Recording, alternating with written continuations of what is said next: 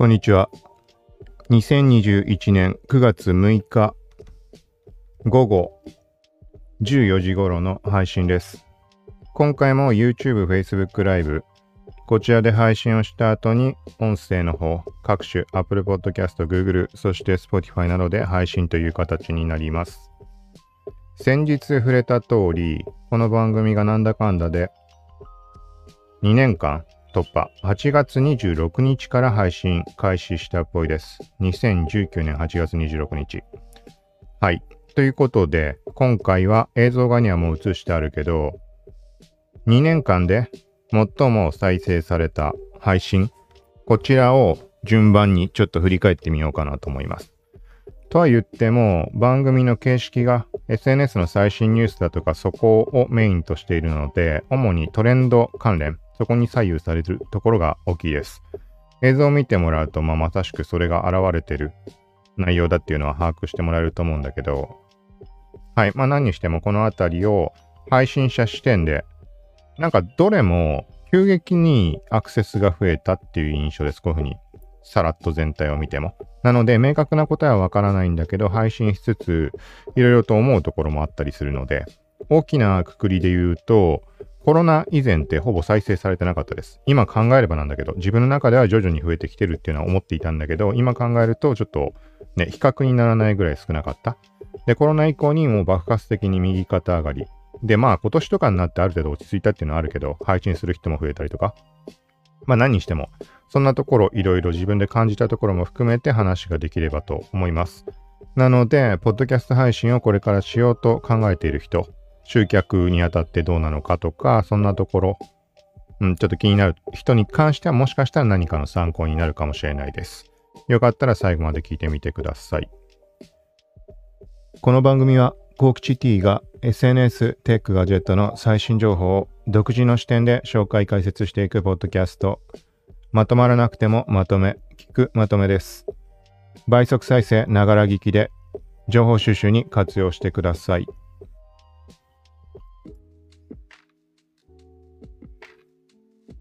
はい。早速本題入ります。まあ、10位まで並べてあって、えっと、映像側ではもう一目で分かってしまうと思うけど、一応、音声配信側っていうところも含めて、下の順位から、10位から順番に遡る形、1位に向かって話をしていこうと思います。はい。第10位。あ、そう、これ。映像の色分け、背景を色分けしてるところあると思うんだけど、ここに関しては、同じ色のところは大体同じぐらいの回数、大きな差はない。で、まあ、色分けが変わる、上位に行くごとに、えっ、と、まあ、回数の差っていうのは、これだけで判断できないと思うけど、まあ、全然違う。再生数自体が一気にさらに跳ね上がってるみたいなくくりで分けてあります。はい、まあ1位とかね、これどうなのっていう話なんだけど。はい、まず第10位。第508回の配信、2021年になってからの配信です。Facebook、インスタ、クラブハウス機能、はてな、クラハ通報新機能、そしてインスタのストーリー動く文字、フォトブース機能、ここについて触れた回です。はい。これ今後話していくところ全般に言えるところなんだけど、この番組の形式上、えっ、ー、とね、特に古い時期、2019年とかに関してはほぼ検索経由だと思います。これはものによって Google 検索の場合とそうじゃなく、ポッドキャスト内検索。ポッドキャスト内で検索なんてすることあるかなって当時は思ってたんだけど、うん、場合によってはそこからの流入なんじゃないかなって思う理由とかっていうのもいろいろあったりします。はい。まあ、で、何にしても、今触れた10位のものに関しては、2021年になってからのものなので、もう、ポッドキャストを聞く人がかなり増えている状態。コロナ以降増えたわけで。なので、まあ、検索の需要、ポッドキャスト内の検索の需要も増えた結果っていうところかなとは思います。あとは、まあ、これも全般的に言えることで、えっ、ー、と、最近に近づけば近づくほど、その、聞いてくれる方が増えたってところから、当然、えっ、ー、と、聞いた人が他の人に、これ聞いてみてって言ってくれている可能性もある。ここは、ポッドキャストってすごい難しくて、例えば、ツイッターでもさ、ブログとかってエゴサすれば済むじゃん。例えば記事の URL を調べれば Twitter でどのぐらいシェアしてくれてるとか。ただ、ポッドキャストって配信してるプラットフォームの数が、まあ、こう分散されているので、それぞれ例えばやろうと思えばできなくはないけどさ、Google Podcast の、の、なんつうのもうすでに600回とか配信してる中の特定の URL がどのぐらいツイートされてるとか、そんなのもう全然把握のしようがない。そう、みたいな感じで全体的に謎の要素は多いです。はい。まあだからそういう状況なので明確なところはつかめないんだけど、うん、そうだね。ポッドキャストのタイトルで調べた限りは、ほぼシェアしてくれてるって印象とかないので、ツイッターとか見ても。まあ、タイトルに関してもね、これ謎なのが、ポッドキャストってタイトルがシェアの時に入らないんだよね、基本的に多分。各種アプリ。URL しか入らない。だから配信側の人が、なんかそこを考慮して、なんとかブラウザ版にてコピーするとか、なんかそれっぽいタイトルをつけるしかできないので、だからそういう意味合いでも把握がしづらいところはあります。まあそういう前提の上でこの後も聞いてもらえたらと思います。まあ今言ったこと自体がこれからポッドキャスト配信始めようって人には何かの参考になるかもしれないし、そこをね、裏返しで考慮してできることっていうのもあるかもしれないので、はい。続いて第9位。2020年の配信です。第213回、相当古い。はい、これもタイトル見てもらうとわかると思うけど、まさしく、まあ、トレンド的なところ。インスタグラムがコロナで外出禁止ならおうち時間を楽しもう的な企画を次々発表。公式ライブ配信見たり、動画投稿でキャンペーン参加、さ、聖火リレーどうなる？はてな。みたいな感じです。これはまさしく東京オリンピック控えて、聖火リレースタンプって結局今年あのー、実際に公開されたと思います。その聖火リレーの動きに合わせて各都道府県専用のスタンプが使えるようになるみたいな。で、これって2020年の時に当然話は上がっていたんだよね。でも、まあ、オリンピックが延期になってしまったために、その発表はプレスリリースみたいなの出たものの動きは止まってしまった。で、結果的に2021年に、まあ、開催っていう形になったわけだけど、スタンプ側の公開も。はい。まあそのオリンピックのタイミングの話題も含みつつ、あとはもう本当におうち時間、コロナ、外出禁止とか、このあたりの絡みで、キーワード的な部分、そしてあとは純粋に、なんだろうね、まあその時の話題性あるテーマ、コロナにしろ外出禁止なりっていうところで再生回数上がってるんじゃないかなと思います。本当にね、この上位の10位とか見てると唐突なものばっかりなんだよね。なんて言ったらいいのかな。何の脈絡もなく数値が跳ね上がっている。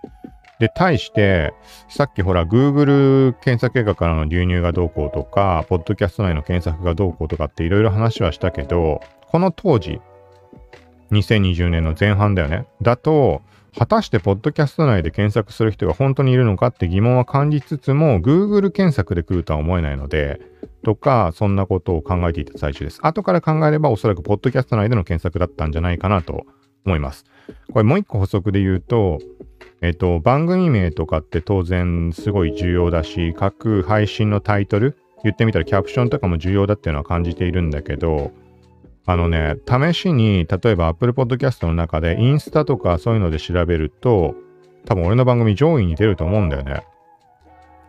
インスタじゃ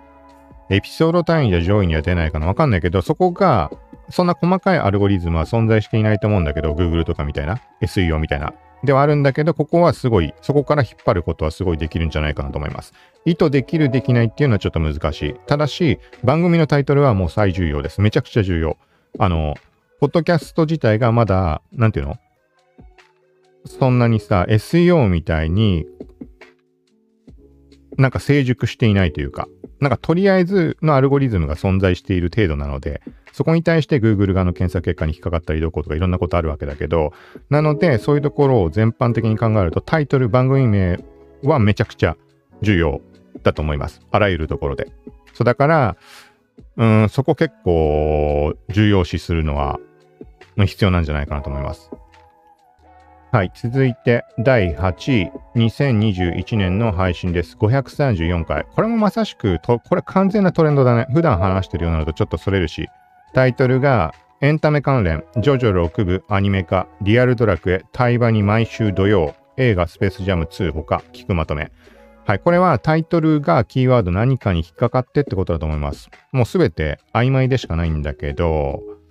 まあでもこの2021年になってからっていうともしかしたら Google 経由っていうことがなくもないのかなっていう。Google 経由って言ってるのは Google の検索結果に引っかかってその例えば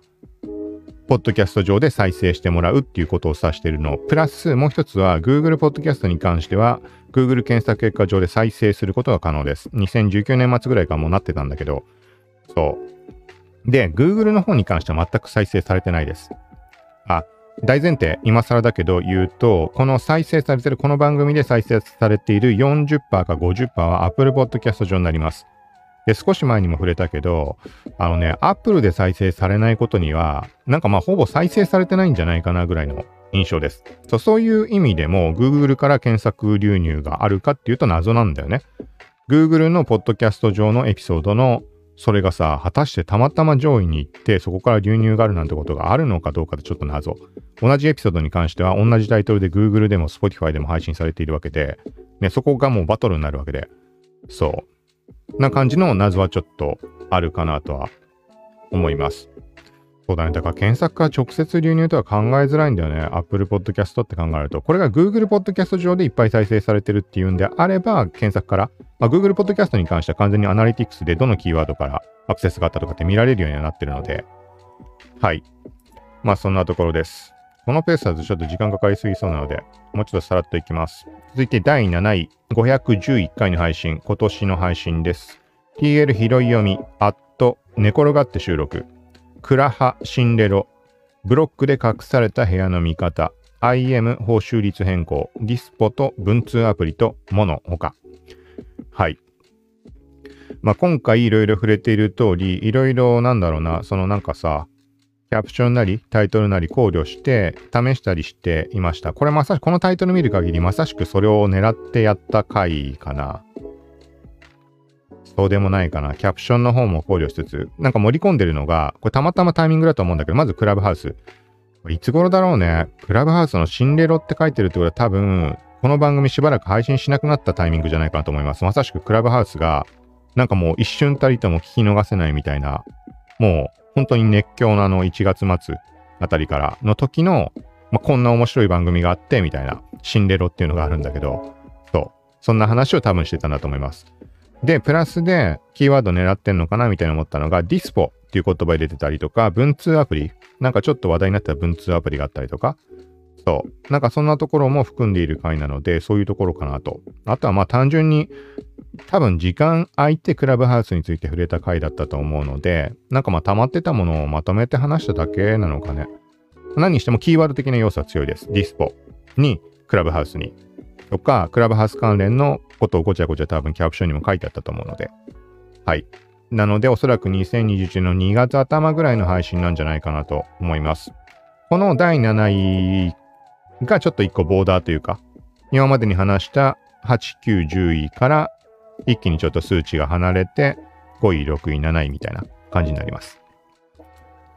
続いて第6位、こちらも2021年の配信です。第496回、Google 検索結果 YouTube ショート、インスタ、TikTok、Twitter スペースと画面共有、SNS ニュース2021年1月。はい、これはわかりやすいかな。おそらく Twitter スペース。あ、でも1月か。じゃあなんだろうな。まあ大きく分けて、おそらくショートムービーの流れと、音声の流れ。音声はね、多分このタイミングだとまだクラブハウスは話題に上がってないタイミングじゃないかなと思うんだよな。回数と1月って書いてあるあたりからして。で、この番組では事前にクラブハウス、クラブハウスについて触れることはあんまなかったかもしれないけど、存在についてはちょっと触れたことあるけど、で、対して Twitter スペースっていう、まあ要は今ならさみんなわかると思うけど、クラブハウス機能が準備されていますよっていうのを12月末から、2020年の12月末から話をしていました。で、2月くらいからテスターの参加もしたんだけど、で、実際に日本国内で盛り上がったのは、クラブハウスのがちょっと落ち着いたあたりの2月後半か3月頭、どうやらツイッターもそういうもの用意してるらしいですよって話題になり始めて使える人が増えてきてみたいな感じでした。だからそのちょっと前に当たるところだよね。だからこれはどういうところか判別つかないけど、YouTube ショートとかインスタリール側の話プラス音声方面、ちょっと Twitter スペースに関わるところで気になってきた人がいたのかなっていう。これもね、どっちにしても謎だけどね、流入経路は。これこそ謎だわ。この時期に Twitter スペースで検索する人がいるとは思えないので、うん、まあなんかそんな感じです。謎のやつ。続いて第5位。第385回2020年の配信です。インスタリールまとめ2020年8月10日。ほう。ほうって言ったのは、8月、2020年8月5日にインスタリールが公開になったので、正式公開。なので、5日後に配信している。多分まさしくそのままだね、まとめだね。インスタグラムの TikTok 機能の基本解説と使い方、注意事項や裏技など。そうだ、なんかいろいろぶわって読み上げてくんね。裏技というかバグ的なのでさ、なんかあのリールの前面にキャプションをずらっと並べて書く方法とか、今できんのかできないのか知らないけど、とかいろいろ本当に始まって5日だから、今とはもう全く違うこといろいろあると思うけど、多分バーっとまとめて話した回じゃないかなと思います。これは本当にあれだよね。わかりやすいよね。インスタリールって言葉を、まあ以前からあったけど、ごくごく一般の人たちは知らなかったと思うので、インスタリールって何ってとこから、まあ調べる。んだからそれ考えると、これ、ポッドキャストないとは考えづらいよね。あとあれか。そっか、今まで触れてこなかったけど、ブログ？俺自身が書いてるブログの上に設置しているってこともあるので、そこから果たしてどれだけ聞いてもらえるものか、これもちょっとデータが取れないのでわかんないんだけど、でもまあ記事の方が本当に1日で何万回とか閲覧があったりだとか、このリール系とかそんなものだと多分あったと思うので、その時にそこに設置してるプレイヤー、つまりそれは Spotify のプレイヤーしか再生直接できないので、だから Spotify 上で再生されたってことになるのかね。もうちょっと細かくデータ取れるようになったらありがたいなと思うんだけど、そのタイミングタイミングで各ポッドキャストプラットフォームのアナリティクスの管理画面行ってチェックすればわかるはずなんだけど、2020年8月ってまだ全プラットフォーム、主要の3プラットフォームもアナリティクスの機能って備わってたっけな案外最近なので、Google ポッドキャストのアナリティクスにしろ何にしろ、ちゃんと見られるようになったのって。はい、みたいな感じです。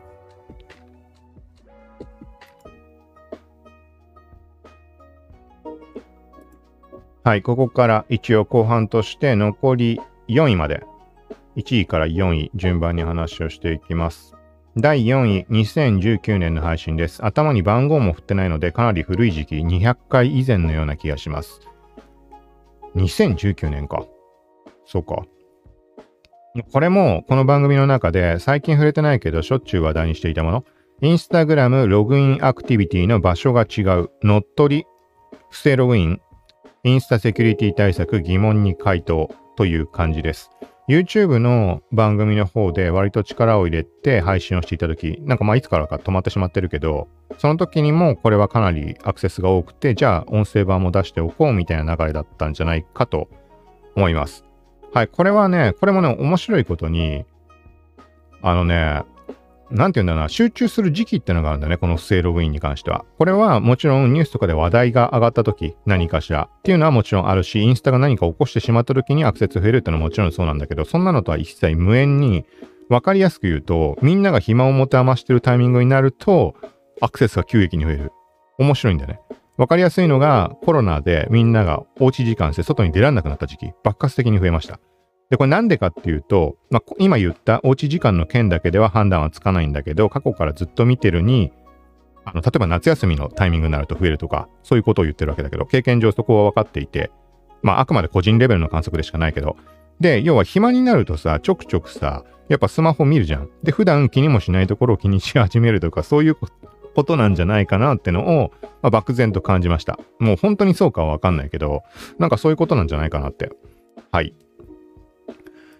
続いて第3位。これね、もう完全に謎。全く謎。脈絡なさすぎる。第3位が2021年配信第497回。アンスプラッシュに2つの新機能。アンスプラッシュって無料のストックフォトサービスです。めちゃくちゃ有名なので、ブログだとかサイト運用してる人とかは、あのー、割と使うこともあるかもしれないサービスだと思うんだけど、はい、この2つの新機能と、画像検索とフォトグラファー雇用、カッコエリアジャンル設定そして写真 SNS ストックフォトあ最新ニュース2021としてあります。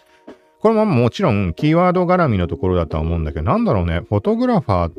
ていう言葉とか、アンスプラッシュにそんなに反応するとは思えないので、例えばアンスプラッシュっていう言葉で海外からの流入があったとかってことかなとも当時思ったんだけど、データを見る限り別に海外から再生されてる印象とかっていうわけでもなかったです。要は英語圏の人たちが来ちゃったんじゃないかって、そういうことではないです。うん、かといってなんだろうね。ちょっと謎なんだよな、本当に。もしくは案外そのフォトグラファー層、写真層の需要が高いってことなのか、まあ、考えてみたら、その写真の件に関しても触れるけど、写真オンリーの件に関してなんか触れることってあんま少なかったりするので、で、対してなおかつ、特にコロナ以降、もうなんか本当にポッドキャストを聞くっていうのがある程度の層に浸透したっていう段階で話したことってないかもしれないので、だみんなが写真に関しての情報を求めているタイミング、特におうち時間でさ、家の中で例えばなんか、あの、物撮りがどうこうとか、新しい趣味としてとか、ね、新しく興味を持つ人とかってのもいたのかもしれないし、そんなタイミングで公開した、たまたまマッチしたとかそういうことなのかね。あとはもう単純に雇用っていう言葉なのかもしれないし、まあ全て憶測に過ぎないわけだけど、まあこのぐらいしかポッドキャストだとまだね、判定のしようがないです。で、例えば、あのもう運営者側で確実な形で、なんていうのかな、SNS とか活用して、そこからの集客をしてるとか、もうすでにファンを抱えている人が、なんか例えば、こんな感じのことに関しては音声配信で特化して話しますとか、住み分けする感じでやってるんであれば、いろいろ計測はできると思う。けど俺の場合って別にファンを抱えてるわけでもなく、言ってみたらいきなり始めて、いきなりそのポッドキャストに直接どう、どうやったら集まってくるかみたいな、なんかそんな感じのところだったので、そう。だからまさしくそういう感じで今回の話になってるわけだけど、それがもうファンを抱えていてね、ポッドキャストにも流したい。あの、よりなんかコアな内容を話しますよみたいな持ってき方であれば話は全然違うと思うんだけど、はい。まあ、みたいな感じです。続いて第2位。これもわかりやすいね。これはめちゃくちゃわかりやすい。はい。第2位、2020年の配信です。第376回。TikTok 日本も禁止気配。TikTok 制限に備えるインスタリールズ、バイト、YouTube ショーツ、TikTok ライバルアプリと新機能開設、2020年7月です。はい。これはもう言うまでもなく、そっか、この時期だったんだって話だけど、TikTok が配信になるんじゃないかっていうのですごい日本では話題になったと思います。まさしくあの時期。で、その時に、まあ要は、あの、インフルエンサー層とかが TikTok 離脱しようとしてるとか、そういう噂が上がったりとか、そんな中、それを見ている人たちに関しても、じゃあどこに、その人がここに移るんならここについていくとかさ、あとは実際に配信で使ってる人たちも、じゃあどこを使ったらいいかとか、いろんな話題になったと思います、本当に。そう。で、その時に、あれだ、次にどこを使ったらいいか。これも、だからね、7月、2020年7月の話なので、インスタリールが公開される前です。1ヶ月前に配信したもの。だからインスタもこういうものを今開発中ですよって。だから、リールがいいんじゃないですかって。当時自分でも言いながら、あの、TikTok の代わりにリールを使うなんて流れに果たしてなるのかって思ってたけど、今すごい勢いだもんね。そう。まあ、なんか、まあ逆算的に自分でも、あの、まあ今、そうなったなっていう感じなんだけど、まあ逆に言ってみたら、この番組聞いといてもらえたら、まあ頭の片隅に聞いたことを残しておいてもらえれば、先に何か備えられることもあるかもしれないので、まあなんかそんな視点でも見る、聞くしてもらえたらと思います。あとはこのタイミングだったらあれだね、純粋に TikTok は禁止になってしまうのかどうか。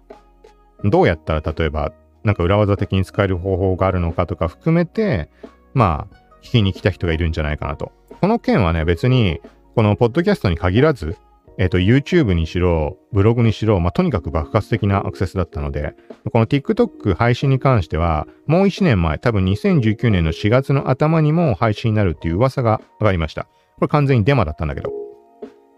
自動法かなんかの関連だか、なんかニュースでね、トラブルになったようなあれがあって、そこでデマが広がって、っていうのが、2020年、翌年になってもまだ検索経由で来る人たちがいたんだけど、そこと、プラスで、その、TikTok のセキュリティ的な側面の話と絡まって爆発的にいろんなプラットフォーム上でアクセス集まっていた最中です。まあその流れで、ポッドキャスト側にも来たんじゃないかっていう感じです。ここはもうね、色分けしてある通り、下と比べ物にならないぐらい一気に跳ね上がってます。だ本当に、あの、検索経由。これはね、まあ、最低限 Google 側も絡んでないとこの数は来ないんじゃないかなと思います。あとまあ、これは、ここのレベルになると多分口コミで、あのー、なんか友達とかにシェアしてくれてとか、そういうことがあったんじゃないかなと。じゃないといかない数値なので、絶対に。はい。そして第1位。まあ、映像が 見てる人はもう文字見えてしまってると思うけど、なんだこれみたいな。はい。第1、2019年配信。マリオカートツアーやってみた。はい。まあ確かにそんな回もありました。これはね、ずーっと、いつまで見てても、あの、アンカーっていうこの配信に使ってるアプリの中で、そのさ、過去のトップエピソードみたいなの出るんだけど、ずーっと不動の1位 だね。謎に。そうだ、これも本当にいい例だよね。なんつうの、その番組がどんな番組かとか一切関係なく、その最低限再生はされているってことは、やっぱり唐突に訪れた人たちってことになるので、うん、だからまあそれこそ、まあ繰り返しなんだけど、Google なり、ポッドキャスト内で検索した。時期的に、ポッドキャスト内検索は多分弱いと思うので、そんなとこで検索する人いるとは思えないので、おそらく Google 上で検索をして、で、なんかたどり着いたら、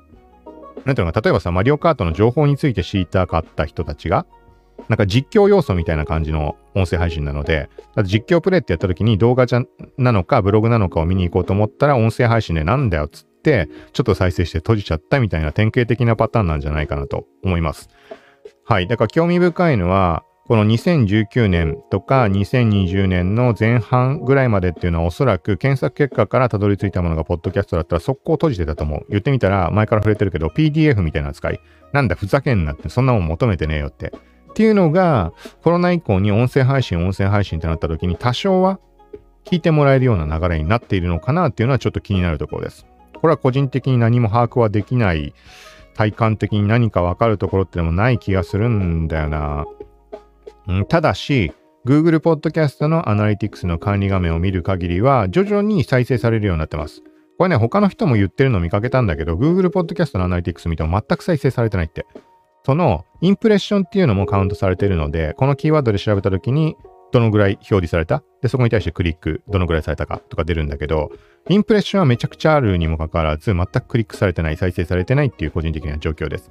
ただ、未だに、まあ再生は全然されないんだけど、それでも2020年前半とかに比べると、多少なりとも再生されるようになってきてます。そこから Google Podcast 気づいたら、あれ、フォローされてるって。フォロワーなんてゼロだったわけだけど、ずっと。そこが、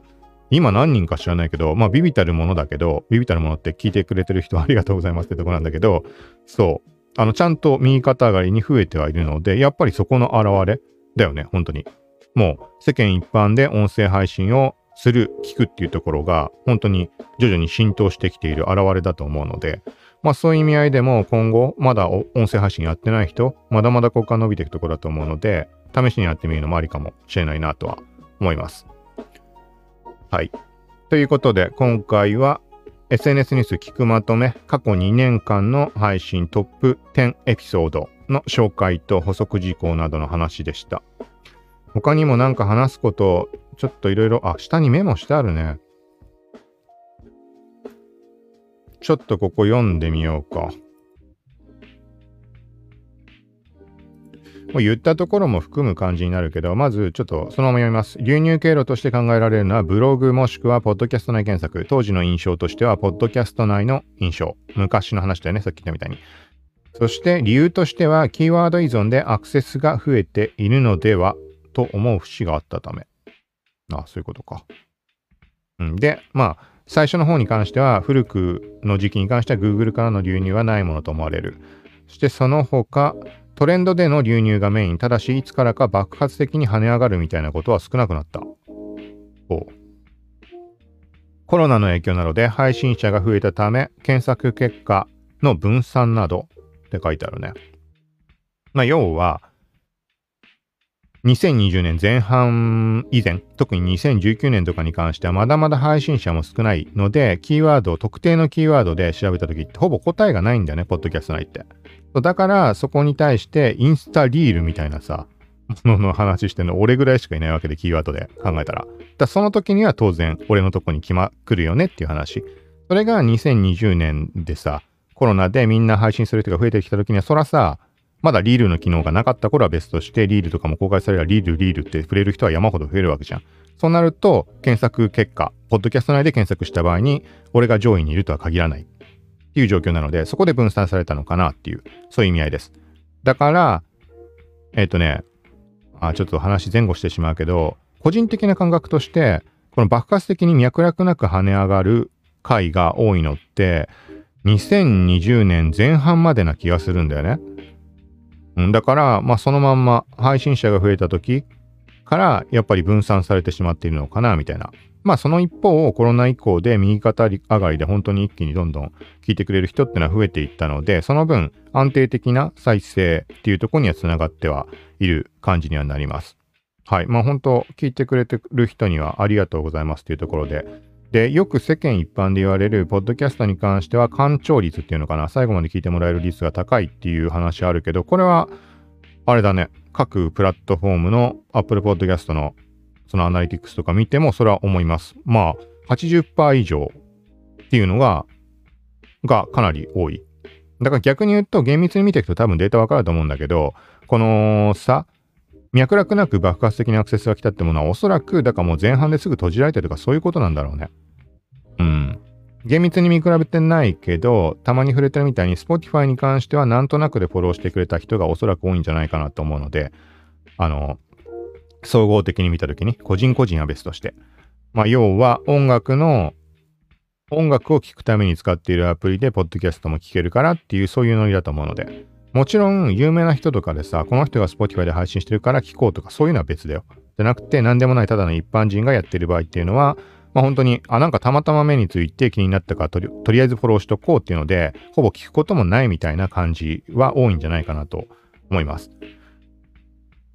そう。で、その時に Spotify の、Spotify は Spotify で個別のアナリティクスが存在するので、そこを見ると、まあ、まさしく今言ったのが現れていて、ほぼね、前半、最初の方だけ再生されてすぐ閉じられてるんだなっていうのがよくわかる。対して Apple Podcast に関しては、あのー、最後まで聞いてくれてる人が圧倒的に多い。だからつまりは、Apple Podcast はさ、当たり前なんだけど、ポッドキャストを聞くために使ってるアプリなわけじゃん。だから例えば、ながら聞きで、例えば、家事をしながら聞こうっていう時に、もうさ、自分がフォローしているものが順番に流れていくっていう、そういう、もう、ある意味、ルーティン化してるような、ながら聞きが。